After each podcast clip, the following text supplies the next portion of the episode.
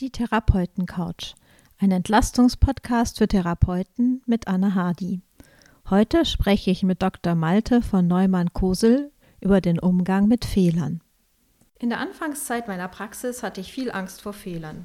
Um sie zu vermeiden, habe ich mich vor jedem Termin gründlich vorbereitet und versucht, alle Eventualitäten vorherzusehen. Trotzdem konnte es passieren, dass ich mal einen Akupunkturpunkt verwechselt habe. Auch heute passiert mir das noch, wenn ich aufgeregt bin, zum Beispiel weil ich den Patienten noch nicht so gut kenne oder ein neues Behandlungsschema ausprobieren will. Mit mehr Erfahrung bin ich aber auch gelassener geworden. Die Angst vor Fehlern hat mich trotzdem nicht verlassen.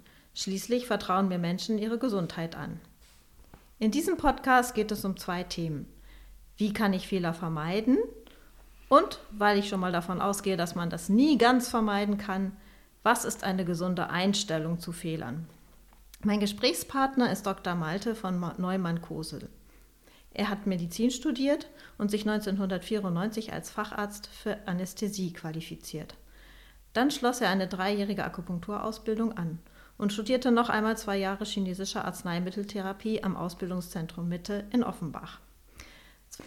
Eine ganze Weile hat er seine Praxis für chinesische Medizin mit der Anästhesiearbeit kombiniert, bis er dann 2010 nur noch seine Praxis für chinesische Medizin betrieb.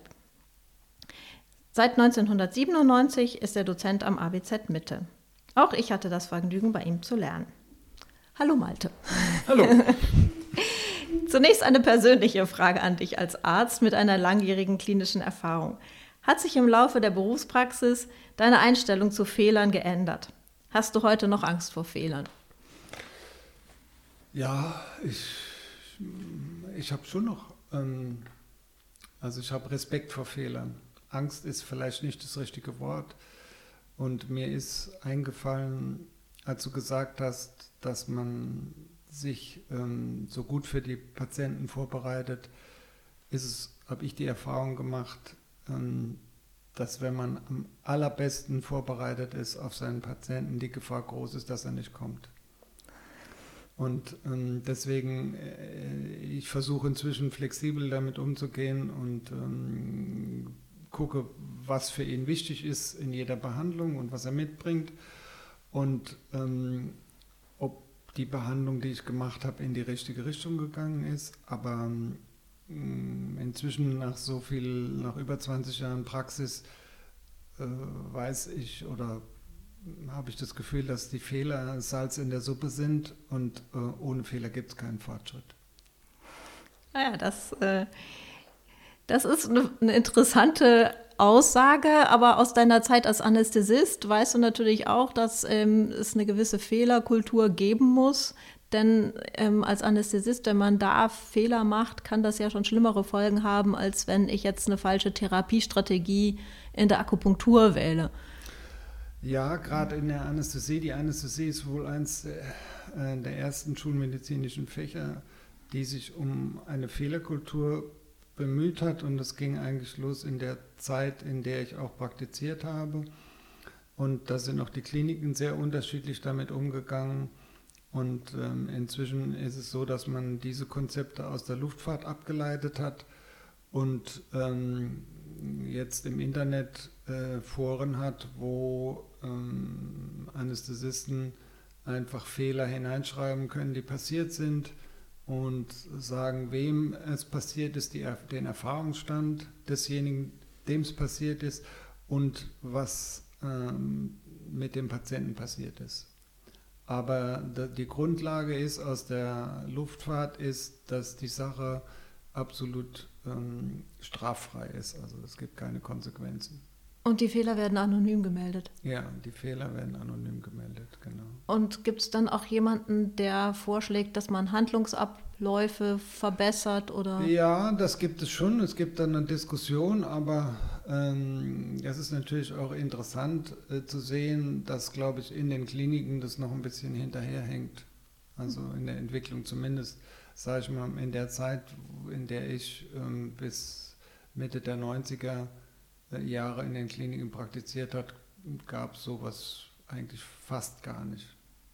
Hm. Fehlerkultur. Deswegen ist es ja auch, ähm, deswegen ähm, deswegen ist es meiner Meinung nach auch ein Thema, was danach sich sehr entwickelt hat, weil das natürlich wünschenswert ist, wenn irgendwelche Sachen passieren, die passieren immer, ähm, dass man Konsequenzen daraus zieht. Und das hängt dann sehr mit dem Umgang von, von der Klinik mit den Problemen ab. Hm. Aber die Idee ist, dass man nicht nur aus den eigenen Fehlern lernt, sondern auch aus den Fehlern anderer.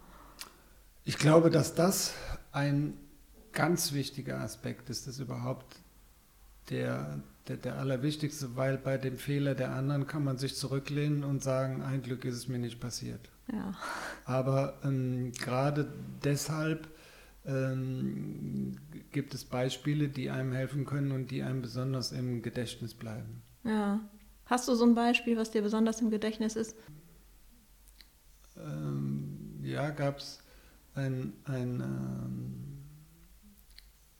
gab es einen Fall, wo ich eine Teilnarkose gemacht habe, eine Spinalanästhesie und die Schwester, mit der ich eigentlich ein ganz gutes Verhältnis hatte, ähm, die hat, äh, wie, ich habe dann versucht, den, habe dem Patienten, weil die Spinale nicht gewirkt hat, äh, habe ich dann der Schmerzen, hat der Patient, es ging am Anfang zu operieren, der hat geoucht. Und das ist natürlich sozusagen in der Anästhesie der Mega-GAU. Das ähm, darf nicht passieren, sollte nicht passieren, passiert immer mal wieder, obwohl man ja die motorische Blockade testet und die sensorische Blockade normalerweise mit der äh, motorischen deckungsgleich ist. Aber in manchen Fällen ist es nicht so. Und dann mhm. hast du eine motorische Blockade, aber die haben trotzdem noch Schmerzen, wenn, eine, äh, wenn man anfängt zu operieren. Und bei diesen Patienten war das so. Und dann ist eigentlich das Vorgehen auch klar, man spritzt sozusagen ein, ein Betäubungsmittel. Damals gab es noch kein Propofol, das heißt, man hat ein Barbiturat gespritzt. Und dann macht man oft als Anästhesist den Fehler, ich hatte einen Kollegen, der mir gesagt hat, du, hast, du, du kriegst die Probleme, weil der Patient nicht tief genug in Narkose ist. Selten, ähm, weil er zu tief ist. Und ich habe nicht genug Narkosemittel gespritzt und habe ihn beatmet und die, und dann, weil es nicht gut ging, habe ich dann die Maske gehalten mit zwei Händen und meine Schwester hat auf den Beutel gedrückt sozusagen, hat beatmet. Und hat mir aber höflicherweise, weil ich der Arzt bin und sie mich nicht verletzen wollte, hat sie mir nicht gesagt, dass nichts reingeht. Weil sie das am Beutel fühlen kann. Aber ich konnte es nicht fühlen, weil ich habe das Kinn hochgehalten und habe versucht, die Maske dicht zu machen, damit wir gut beatmen können. Und ähm, das ging so ein bisschen hin und her, bis ich gemerkt habe, hier stimmt irgendwas nicht. Und dann ist eigentlich das Prozedere in der Anästhesie im Zweifel intubier immer. Und das ist ja auch etwas, was wir eigentlich in der Anästhesie gut können. Und in dem Moment, wo ich gesagt habe, habe ich zur Schwester gesagt, okay, jetzt intubieren wir äh, kam in dem Moment natürlich der Oberarzt rein und der dann guckte, so guckte und sagte, na, habt ihr ein Problem? Und ich sagte, nö, nö, es geht schon. Und in dem Moment habe ich, also war ich am Intubieren und es war so, dass der Patient Bradikat wurde. Also der oh. Sauerstoffmangel war dann so, dass er, äh, dass er ausgeprägt, dass es schon dann aufs Herz ging. Ich meine, man hatte immer noch ein bisschen ähm, Spielraum, aber da wird es dann schon ziemlich eng und da muss man dann innerhalb von kurzer Zeit intubieren, sonst kriegt man richtig Probleme. Und es ging dann auch und dann ging es auch ganz schnell wieder besser und dann hat man sozusagen noch eine Vollnarkose zusätzlich gemacht, was kein Problem ist, aber dieser Ablauf, also in der Kommunikation ne, zwischen Schwester und, und Pfleger, ne, dass der eine sagt, dass ich will nicht unhöflich sein, weil wir kriegen gerade nichts rein, du hättest, dann hättest du mir gesagt, dass, die, dass, dass ich die Maske nicht gut halte. Ja. Und dabei war das Problem, dass er einfach nicht tief genug in Narkose war. Und sich deswegen hat nicht beatmen lassen. Also, und das hat mir nochmal gezeigt, äh, dass dieser Kollege, der das immer, immer wieder gesagt hat, was er eigentlich damit gemeint hat. Und dass äh, man später so gesagt hat, keine, keine Angst haben, jemanden tief in Narkose zu versetzen mit entsprechend, heute gibt man Propofol und Schmerzmitteln, also mm, Opiaten, ähm, weil du weißt, wer es gewesen ist. Und damit, aber du hast, du, du weißt, wo du stehst. Und wenn du nur ein bisschen Narkosen machst, ein bisschen Narkose, dass dir das, weil du den Patienten nicht tief in Narkose legen willst, weil du denkst, äh, äh, dann, dann ist es besser für ihn, dann wacht er schneller auf oder so, dass das alles Quatsch ist, weil du letztendlich den Patienten damit gefährdest. Mhm. Also das war für mich ein sehr einschneidendes äh, Erlebnis und, mir gezeigt hat, dass es wirklich besser ist ähm, und was ich auch dann im Berufsleben immer verfolgt habe und gedacht habe, ja, das stimmt. Du schaffst ja eher Probleme, wenn der Patient nicht genügend Narkose hat. Ne? Wo man jetzt immer denken würde, wenn es irgendwie geht, spart es ein. Ja? ja? Aber für den Patienten ist es sicherer, er schläft tief. Mhm. So, das ist das, das Quintessenz daraus. Ja? Und die Kommunikation mit der Schwester, habt ihr da auch nochmal drüber äh, geredet? Da haben wir, ähm, das konnte man eigentlich nicht so das war, das konnte man, darüber konnte man eigentlich nicht so äh, sprechen. Ich habe es angesprochen, aber ich weiß nicht, ob das, ob, ob sich da was verändert hat, hat mhm. oder wenn, ob sie das nächste Mal das gesagt hätte. Keine Ahnung, ich weiß es nicht. Kann gut sein, dass ich, dass zwar man dann drüber spricht und sagt, sagt es, aber ich weiß nicht, ob das im, im, im Notfall, ist es nie wieder mit ihr vorgekommen, aber mhm. so eine Situation, aber es war sehr erhellend. ja. ja. Okay, jetzt gehen wir mal zur chinesischen Medizin. Da gibt es, soweit ich weiß, noch keine Fehlerkultur. Meinst du, es wäre gut, eine zu haben? Ich meine, weil die Fehler, die man machen kann, sind ja meistens nicht so schwerwiegend. Wie schätze du das ein? Ich glaube, bei der chinesischen Medizin wäre es grundsätzlich ähm, wünschenswert. Das beinhaltet aber gleich die Idee, dass die chinesische Medizin ähm, sozusagen in, ähm, in bestimmten Kategorien ähm, also äh, genormt ist. Und das Wesen der chinesischen Medizin ist, dass es ungenormt ist. Und das Wesen der Medizin, der chinesischen Medizin ist, dass sie ungenormt bleiben muss. Und es gibt auch innerhalb der Akupunkturgesellschaften ähm, gibt es immer wieder ähm, Bestrebungen, wie die Chinesen das selber machen, das Ganze zu normieren und am besten noch draufschreiben Made in China, weil nur dann man es verkaufen kann. Ähm, das ist natürlich ähm, ein Problem, weil es die Vielfalt unterstützt, äh, der Vielfalt an, an die Gurgel geht. Also was meinst du denn mit Normierung? Wäre das, dass man sagt, okay, man hat ein bestimmtes Syndrom und dann sind, ist folgendes Akupunkturschema dran? Oder genau. das meinst du? Ja, und das ist und das zum Beispiel der Ansatz nur gilt, nach, nach Syndromen zu behandeln. Ja. Was ähm, die Syndrome sind ja, wie, wie, auch wie du weißt, sind ein Konzept, was sehr spät entstanden ist. Mhm. Und das eigentlich Akupunkturkonzept, es gibt ganz andere Akupunkturkonzepte, die mit den Syndromen nichts zu tun haben. Und äh, dass man jetzt sagt, chinesische Medizin sind nur das Syndrome und dass wenn du nichts, dann liegt ja immer anders, wenn du anders arbeitest, machst du was falsch. Und dann ist es nicht okay. Nee, ich gehe eigentlich eher davon aus, dass der Patient unerwünschte Reaktionen zeigt. Also wenn du einen Schmerzpatienten hast und es dem danach schlechter geht zum Beispiel. Ja, also das, das wird, hatte ich tatsächlich Ja, das ist Mal. aber oft so. Weißt du, da muss man wissen, was man macht.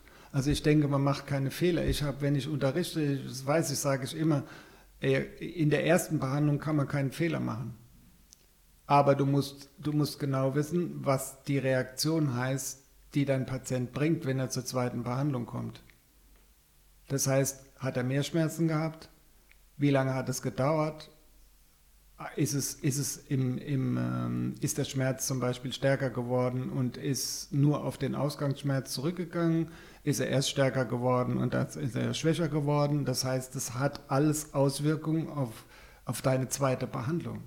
Und dazu musst du wissen, was du in deiner ersten Behandlung gemacht hast. Du musst das energetische Level verstehen, auf dem du behandelt hast, damit du die Antwort verstehst. Also wir können ja mal ein Beispiel machen. Okay. Bei mir war das eine Patientin, die habe ich zum allerersten Mal akupunktiert. Sie ähm, hat rheumatoide Arthritis. Ähm, Im ja, Iliosakralgelenk. Und sie hatte wieder Schmerzen. Man wusste nicht genau, ob es ein Schub war oder nicht, aber das war gar nicht der Grund ihres Besuchs, das war nur so ein Nebenbefund. Eigentlich ähm, kam sie wegen Kinderwunsch und ich hatte Nieren. Yang äh, zu stärken versucht und habe gedacht, gut, dann mache ich eine Rückenakupunktur, kann ich das gleich mitbehandeln. Also ich habe einfach mal nach druckdolenten Punkten gesucht und die habe ich dann genadelt und ansonsten Nieren Yang gestärkt. So, und danach ist sie eine Stunde im Auto nach Hause gefahren und hat gesagt, äh, der Schmerz wurde schlimmer, er hat sich nicht mehr bewegt und dann konnte sie fast nicht mehr aus dem Auto aussteigen. Und es hat ungefähr zwei Wochen gedauert. Der, der Schmerz ist immer wieder aufgetreten, wenn sie eine Zeit lang stillgehalten hatte und dann ähm, ja nach und nach abgeklungen. Okay. Ähm, dann ist die Frage, wer, wer, wer versorgt das äh, Iliosakralgelenk chinesisch? Ist dann die Frage. Niere und Blase? Nee. Sondern das Iliosakralgelenk gehört zur Gallenblase. Okay. Und das ist das Problem. Weißt du, die Ebene hat nicht gestimmt. Aber wieso kann es davon schlechter werden? Naja, weil du eine Stagnation hast und du gibst, du kippst Öl ins Feuer. Du Oh. tonisierst in, in eine Stagnation. Und der Körper kann es nicht umsetzen. Okay. Weil das Wasser die Mutter vom Holz ist. Denk nicht in fünf Elementen. Es gibt noch andere Bezugspunkte. Die sind wichtig, aber äh, nein, das ist einfach, du hast eine lokale Stagnation. Ja. Ja, und die ist sozusagen auf der Ebene des Shaoyang. So, Shaoyang heißt es halb drin, halb draußen. Das heißt, das sind Syndrome, wo die Leute das 20 Jahre lang haben können.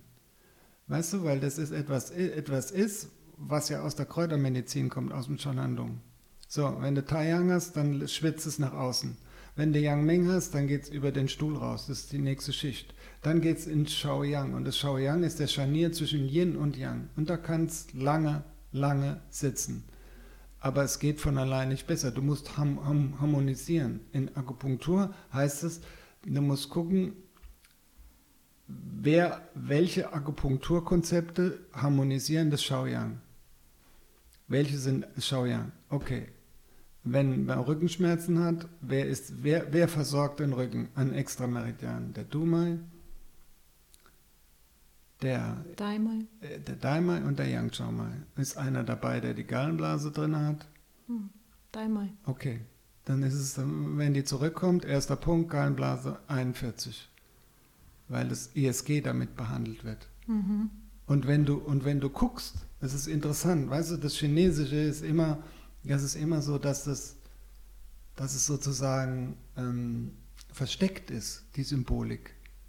Das heißt, die Punkte auf dem Sakrum, zu was gehören die? Wir lernen das als Blasenpunkte. Ja.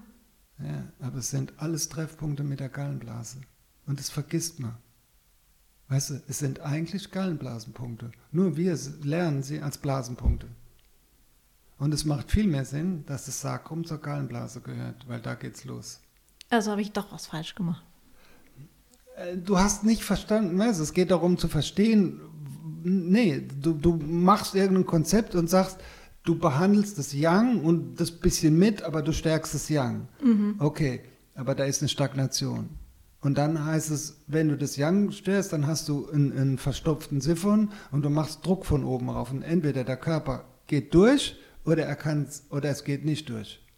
Und wenn das merkst du, wenn du von oben den Stampfer drauf machst, dann, wenn du den Stampfer wegmachst, dann kannst du entweder neu streichen oder es geht durch. Weißt du, und du hast jetzt, ein, du hast jetzt gesagt, okay, ich muss neu streichen. Ich meine, die, die Dame war nicht amused.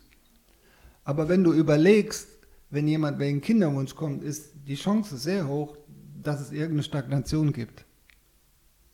Und das heißt, hat die, weißt du, da müssen wir fragen, hat sie eine schmerzhafte, hat sie eine schmerzhafte äh, Periode? Wahrscheinlich ja. Und, und dann heißt, dann muss man sagen, okay, dann muss man nicht nur Yang tonisieren, sondern muss bewegen. Ja, ja. Ja, ja. Gut. Ja, so, okay, so, das meine ich. Also, ähm, und dann ist es so, da, dass eben es bestimmte Konzepte gibt. Also, wer, wer, wer bewegt das, wer behandelt Shaoyang? Dreifache Erwärmer Gallenblase und dann hast du den in, in, in Extrameridian den Yang Mai und den, und den, und den äh, Dai Mai. Und da irgendwo, da kann man sich was raussuchen.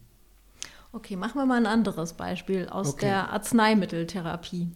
Und das fand ich besonders vertrackt. Ähm, es war so, dass ich ähm, in der ähm, Fachzeitschrift von der Societas Medicina Sinensis mhm. einen Beitrag gelesen habe über Schwangerschaftsübelkeit und wie, wie man das behandelt mit Kräuterrezepturen. Mhm. Ähm, und dann in der, einer der nächsten Ausgaben gab es einen Leserbrief zu diesem Beitrag von Axel Wiebrecht äh, der gesagt hat, Banks ja in der Schwangerschaft zu geben sei gefährlich, weil man einfach noch nicht genau weiß, ob das nicht ähm, embryotoxisch ist, äh, zu Fehlbildungen führt oder zu Aborten. Und ähm, ich habe einen Moment, da ist mir jetzt echt das Herz still, still geblieben, weil ich gedacht habe, Oh du meine Güte, war das vielleicht in einer der Rezepturen, die ich verordnet habe und die auch wirklich super gut geholfen haben. Ja, aber ich meine, das, das ist wirklich furchtbar, wenn, wenn sowas passiert. Ähm, ja, das gerade mit dem Bancha. Also ich habe 2017 noch eine ähm, Kräuterausbildung abgeschlossen. Das ist jetzt die letzte große Ausbildung neben dem I was immer irgendwie weiterläuft. Aber diese ähm, kanonische Medizin beim Arno Verslus und ich habe jetzt gerade am Wochenende nochmal ein, ein, ein Seminar gehabt, wo es genau darum ging.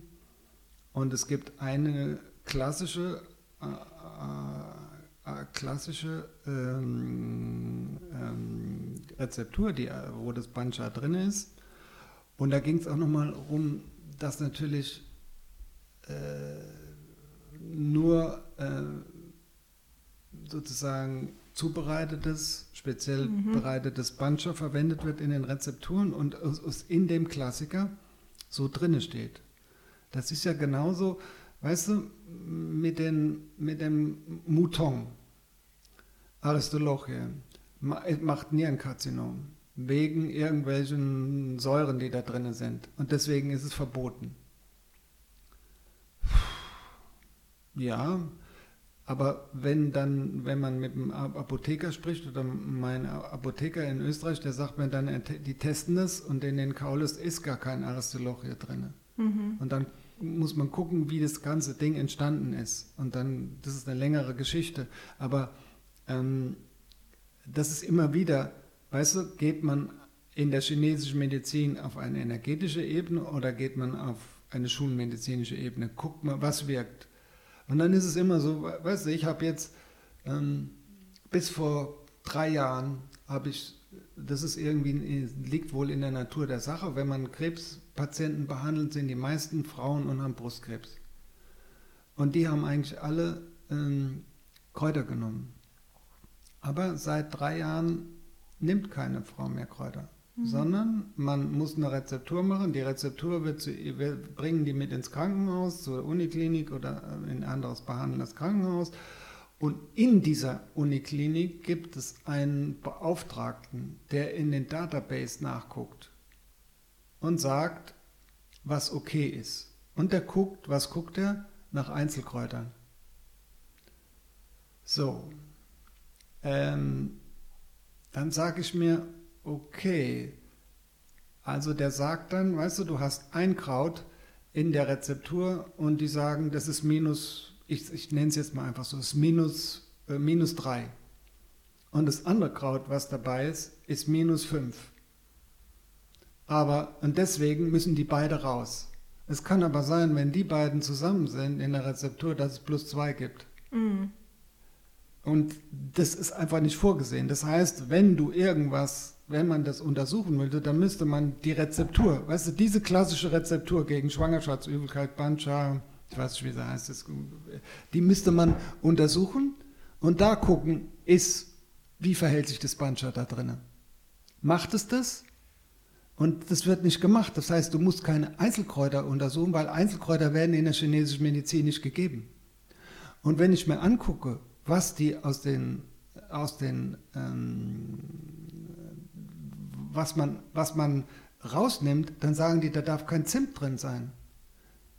Okay, es sagt aber der Frau niemand, passen Sie mal auf, wenn kurz vor Weihnachten ist, Sie dürfen keine Zimtplätzchen essen. Das sagt niemand. Aber man muss, äh, man muss den Zimt aus der Rezeptur tun. Oder, oder sogar das Süßholz oder so, wo du sagst, das ein, das ein Küchenkräuter, wo du sagst, hallo, geht's noch? Ja? Und du musst nicht das Einzelkraut angucken. Du musst die klassischen Rezepturen angucken oder wenn du was lernen willst, diese klassischen Rezepturen sind Kampo-Medizin in Japan und da gibt's, da wird, äh, da wird Krebsbekleidung gemacht mit diesen Rezepturen und äh, die übrigens von der Krankenkasse ersetzt werden. Ja? Die gibt's Campo? Auf, ja, Campo gibt es auf, äh, auf Krankenkasse. Mhm. Das ist interessant, weil das dazu führt, dass, weißt du, dass jeder Akupunkteur, für den die Leute privat bezahlen müssen, in Konkurrenz steht zum offiziellen Campo-System was von der Kasse bezahlt wird. Das heißt, die Leute, wenn sie Akupunktur machen, müssen extrem gut sein, sonst kommt keiner. Ja. Das heißt, die sind extrem kreativ. Was hat dafür gesorgt, dass die japanische Akupunktur unheimlich kreativ ist und dass sie sehr pragmatisch geguckt haben, weil sie müssen gute Ergebnisse haben, sonst sind sie weg vom Fenster. Ja. Sonst kommt niemand. Ne? Das heißt, die müssen richtig gut sein. Und weißt du, diese, diese Sache sehe ich immer, dass das ein großes Problem ist, dass, dass dass in der Materie, selbst von den, diejenigen, die chinesische Medizin machen, wird immer noch in die Materie geguckt. Das finde ich schade, weil das Bancha alleine ist es nicht, sondern du musst das Bancha in dieser Rezeptur angucken. Das heißt, du musst die ganze Rezeptur angucken. Und dann kannst du sagen, das ist toxisch. Aber du kannst ja nicht sagen, ein Kraut. Weil die Chinesen ja innerhalb so wie die Rezepturen aufgebaut sind, das sehr genau wussten, was sie machen und immer diese, diese Sachen abgemildert haben. Mhm. Ja, in den, in den Rezepturen.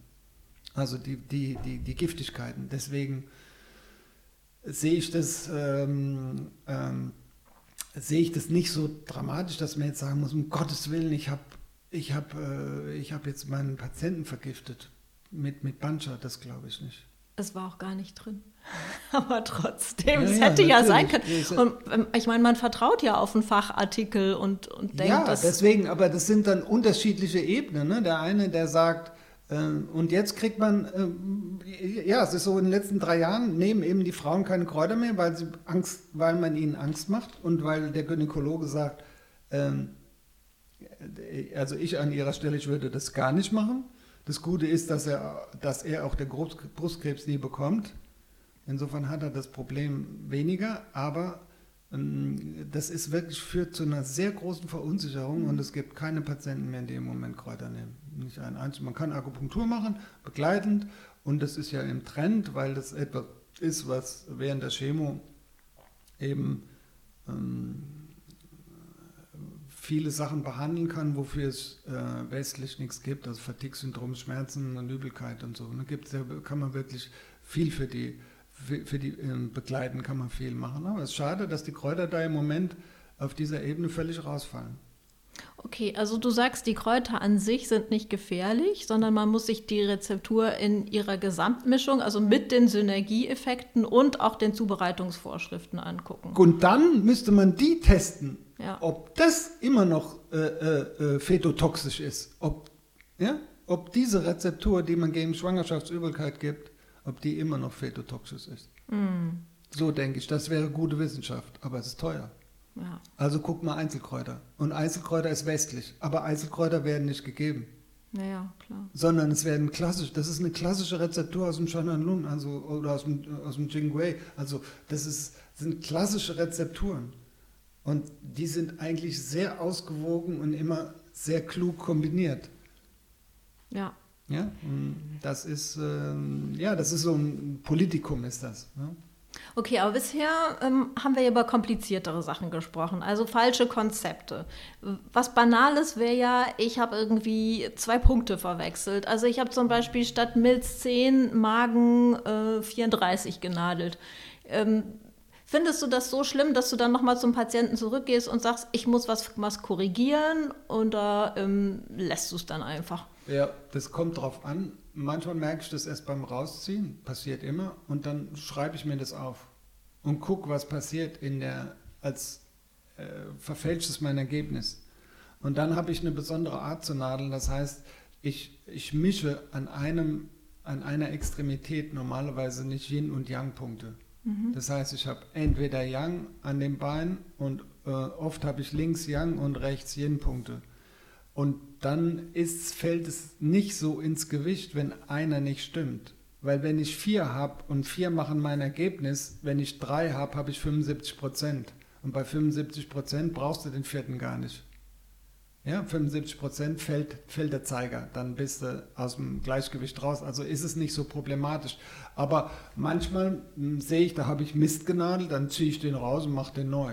Mhm. Und wenn ich Konzept, wenn ich mir, wenn ich irgendwelche Konzepte mache, dann lasse ich den Patienten liegen und die wissen, ich sage dann, äh, ich komme gleich wieder, ich mache mir noch ein geistiges Plänchen. Und dann wissen die, die bleiben im Moment liegen, dann gehe ich raus und dann suche ich mir die Punkte und ich habe ein bestimmtes Konzept im Kopf, aber ich weiß vielleicht die Punkte nicht auswendig und schreibe mir die auf.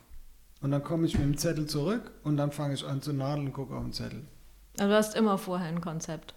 Fast, fast immer, wenn ich neu, wenn ich irgendwas Abgefahrenes mache, schreibe ich mir meistens aus. Es gibt manche Sachen, die weiß ich auswendig, da brauche ich nicht, aber mm, die Patienten sind daran gewöhnt, dass ich noch mal kurz rausgehe und sage, manchmal spricht man und dann habe ich gesagt, so, ich habe jetzt eine Idee, ich komme gleich wieder, legen Sie schon mal. Ne? Und wenn jetzt dein Konzept aber trotzdem nicht aufgegangen ist, redest du dann offen mit dem Patienten darüber oder? Ähm äh, ich denke, wenn ich, wenn mein Konzept nicht aufgegangen ist, im Sinne von, da muss man gucken, was ist passiert. Ja, das hast du. Ist, ja. ist, das, ist das Symptom, was ich haben wollte, nicht weggegangen?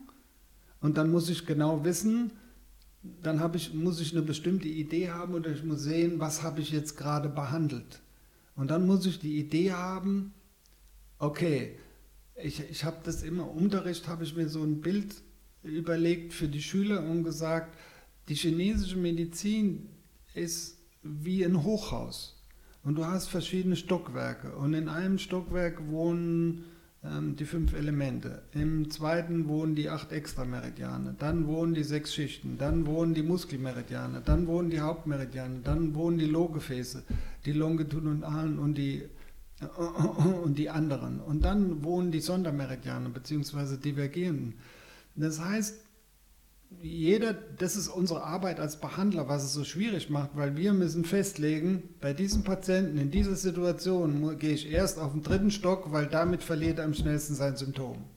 Und wenn das nicht klappt, dann ist es die Arbeit des, des Behandlers zu wissen oder sich zu überlegen, muss ich in dem Stockwerk in ein anderes Zimmer gehen oder muss ich ein Stockwerk ändern? Und das ist etwas, was man mit der Praxis lernt, was einem am Anfang viel Angst machen kann, weil es ist der Wust der Möglichkeiten. Chinesische Medizin ist eine, eine Medizin der Möglichkeiten, aber es gibt auch auf der anderen Seite unendlich viele Möglichkeiten, den Patienten zu behandeln. Weil äh, westlich gesehen gibt es für ihn eine richtige Behandlung. Im Chinesischen gibt es unendlich viele Behandlungen, sie müssen ihn nur besser machen. Das ist einzige Einschränkung. Aber es gibt unendlich viele. Und dann liegt es an dir zu entscheiden, der Ansatz, dieser Ansatz ist, glaube ich, der beste für den im Moment. Weil der Patient kommt mit einem bestimmten Anliegen und sagt, ich habe ein Symptom, mach mir das weg. Und dann gucke ich, dass ich das am schnellsten wegbringe. Und dann ist er der Boss. Er sagt mir, dann will ich aber das andere behandelt haben. Dann will ich nicht mehr die Verstopfung haben, sondern äh, ich habe heute Morgen eine Panikattacke gehabt und ich will das behandelt haben. Und dann mache ich Panikattacke. Oder ich habe jetzt einen, dann kommt er wieder und hat einen Magen, Magen-Darm-Infekt, oberum und untenrum und dann behandelt man das. Also er ist der Boss, er gibt vor, ich, ich weiß gar nichts. Ja? Er, ich, ich stapp hinterher. So ist es äh, in meinem Verständnis. Und ich begleite den Patienten. Und passiert schon mal, dass wenn jetzt Symptome aufgetreten sind, die den Patienten verängstigt haben, weil sie sehr heftig waren oder so. Also sagen wir mal, du hast äh, bei einem Durch, äh, bei einer Verstopfung ähm, hast du was genadelt und der muss dann sehr heftig. Äh, äh ja, das gibt es immer wieder, dass man zum Beispiel auch Schmerzen verschiebt, also einen Schmerz in die Hüfte, in die Schulter oder sowas, äh, das kann passieren. Ähm, oder woanders hingeht, dass oben im Körper es besser wird und unten dafür mehr, äh, mehr Symptome kommen. ich bin inzwischen ziemlich gut darin, in meinen Patienten vorzuwarnen. Das ist ganz wichtig, Patientenführung. Und es ist wichtig, dass du weißt, wenn ich das mache, passiert wahrscheinlich das und das und dass man es den Leuten sagt. Wenn man es denn schon weiß. Dafür braucht man weiß. ja auch Erfahrung. Ja, das ja. ist ganz wichtig. Und dann weiß man, kann man, wenn nicht, ich sage immer, wenn irgendwas ist, rufen Sie an. Mhm. Ja, und gehen Sie nicht mit irgendwas anderem, gehen Sie nicht zu Ihrem Orthopäden, weil es jetzt irgendwo anders schlimmer geworden ist, weil die, die haben, die gucken halt auf der materiellen Ebene dann und, und, und verstehen nicht, was, was man gerade gemacht hat. Das wäre schade. Also ich, ähm, das passiert immer mal wieder, dass man Schmerzen woanders hat oder Symptome sich verschieben. Aber ich finde das nicht schlimm, weil der Anfang der Behandlung ist doch, dass ich einen Zugriff auf mein Symptom haben will. Und das heißt, ich kann es verändern. Und letztendlich heißt es ganz egal, ob du es schlimmer machst, wie bei deiner Frau, oder du machst es besser. Aber du hast einen Zugriff. Das heißt, du kannst dran arbeiten. Ja? Und das ist das Wichtige. Wenn sich überhaupt nichts am Symptom tut, dann musst du dir Sorgen machen. Ja, das habe ich auch schon festgestellt. Es ist immer gut, wenn sich was verändert. Ja, das ist. Ja. Deswegen heißt es I Ching das Buch der Wandlung. Ja, ja genau, da wollte ich gleich noch drauf kommen. Ähm, okay, ich wollte dich noch fragen, hast du ein, eigentlich ein Motto im Umgang mit Fehlern? Ähm, äh, ich, hab, äh, ich hatte noch keins, aber ich habe jetzt mir ein bisschen überlegt, weil wir darüber gesprochen hatten und, und, und ähm, es ist eigentlich relativ einfach. Also ähm, ja, Fehler machen, drüber lachen. Und als Ergänzung, wer lacht, hat die Macht. Toll. Ich glaube, ich schreibe mir es auf und hänge es an die Wand. Also es gibt, wenn man so mit Sprache sich über äh, mit Sprache auseinandersetzt, dann gibt es meiner Meinung nach drei Ebenen, die, die, die interessant sind, ist äh, ähm, die, die Sachen, die wahr sind, also die eine Verbindung haben, ist e-, erstmal eine Wurzel und äh, das Deutsche eignet sich das sehr dazu. Wir können Chinesisch denken und Chinesisch denken heißt, nimm dir eine Wurzel und guck mal, wenn du die Vorsilbe wegmachst und eine andere dran hängst, was kommt dann? Anmut, Unmut, Übermut. Also die müssen alle was miteinander zu tun haben, mit Mut und da denkt man nie dran. Oder die Sachen reimen sich, dann sind sie auch wahr. Und das ist sozusagen die Wahrheit der Rapper. Ja. Und dann gibt es eine Sache, dass etwas, ähm, etwas enthalten ist. Und dann, weißt du, dann gibt es zum Beispiel die Macht und die Acht. Und dann gibt es ähm, zum Beispiel, äh, dieses Jahr ist chinesisch gesehen äh, hat äh, äh, korrespondiert mit dem Hexagramm die Mehrung. Und der Van Osten, der macht immer eine, eine Jahresbesprechung äh, und hat auch ein Buch darüber geschrieben. Und da schreibt er am Anfang, Mehrung kommt von Ehrung. Ja, und dann sagst du, oh, das, du, du liest es und du hast es nie gesehen. Ja, also diese Ebene gibt es auch. Das sind so drei wichtige Ebenen, wenn wir irgendwie in Sprache gucken, was da eigentlich steht. Ja. Ich habe noch eins für dich. Was ist der Unterschied zwischen Illness und Wellness? Das I macht Illness, wenn du das wegnimmst, und das We, wenn alle zusammen und wenn du, wenn du für eine Gemeinschaft denkst, Wellness. Es, ja, das ist schön. Das ist auch auf Englisch super. Ja, das ist genau dieselbe Ebene. Also ich glaube, dass man, wenn man anfängt, sich so, sich wirklich ähm, tief in die chinesische Medizin oder in das Denken reinzuschaffen, dann ähm, wird man automatisch kriegt, sieht man tausend Sachen oder also äh, ist immer beschäftigt. Dadurch, dass man Bilder sieht und, und die Bilder dann wieder andere Bilder erzeugen. Und, und, und chinesische Medizin funktioniert mit Sicherheit in Bildern. Kannst du ein bisschen was erzählen über das Shanghan Lun und wie das, ähm, ja, welche Einstellung das zu Fehlern lehrt? Oder gibt es da überhaupt was zu Fehlern? Äh, die sind ja ganz pragmatisch. Das, das äh, Entschuldige, Fehler. ich meinte das I Ching. Ah, das I Ching? Ja. Das I Ching zu Fehlern. Ja, eigentlich kannst du, das I Ching sagt, du kannst keine machen, weil selbst der Fehler, den du machst, schon eingebaut ist im, im System. Wie? Also es geht um den freien Willen. Es geht um freien Willen. So, die Frage ist, hat man einen freien Willen? Und? Und dann sage ich, atmest du?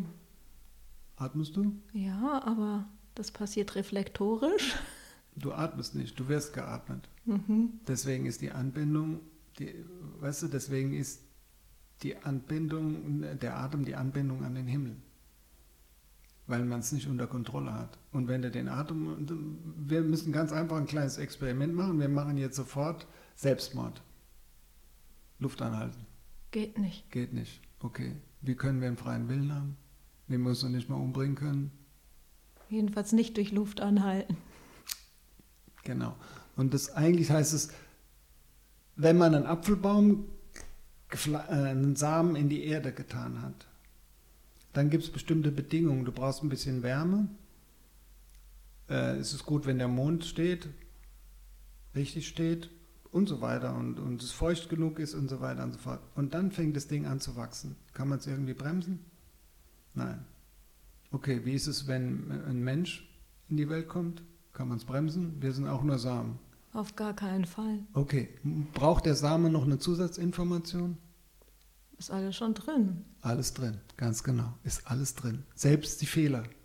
Alles, was du machst, deine Erfahrung, die Suche, ist alles drin. Ähm, Brauche ich dann keine Fortbildung mehr zu machen? Doch, du musst eine Fortbildung machen. Du musst, das ist sogar, das ist mit eingebaut. Und die Suche nach dem Sinn des Samens auch eingebaut. Alles eingebaut. Und wenn du es nachher gerafft hast, dann kannst du sagen, ach so ist es und dann gehst du. Und welche Rolle spielt es für deine therapeutische Arbeit? Leitest du Konzepte daraus ab? Ähm, das ist eine rhetorische Frage. Also großes Ja? Natürlich. Aus dem I Ching. Aber du schmeißt nicht diese Schachtelhalme und. und äh, ich mache so, dass ich oft, ich erlaube mir, ähm, wenn Patienten kommen, dann sage ich oft, sie kommen ja zu mir, weil ich Hokuspokus mache, das machen wir jetzt mal und dann mache ich ein Hexagramm mit denen. Und dann sage ich einfach, es gibt äh, vier Zahlen, sechs, sieben, acht, neun, suchen sich eine raus. Und dann macht man das sechsmal und dann hat man das Hexagramm. Und dann benutze ich das oder ich benutze es nicht. Du musst, weißt du, es gibt eine bestimmte Anordnung, wo die antiken Punkte mit den Hexagrammen verknüpft sind. Das heißt, hinter jedem Hexagramm gibt es einen antiken Punkt, der korrespondiert. Der ist genau das. Das heißt, das Hexagramm korrespondiert mit dem Akupunkturpunkt. Und das ist nicht, da gibt es eine logische Herleitung, die aus den Himmelsstämmen und Erdenzweigen kommt und wo man ganz klar sagen kann, jawohl, ähm, das ist so und nicht anders. Und das ist, in, ich habe ja gesagt, eine chinesische Medizin ist eine Medizin der Möglichkeiten und deswegen ist es wie so ein Grundgerüst, weil das ist nicht zu diskutieren, das ist fest. Also die Zuordnung der Hexagramme zu den Akupunkturpunkten ist fest. Und dann kann man damit arbeiten.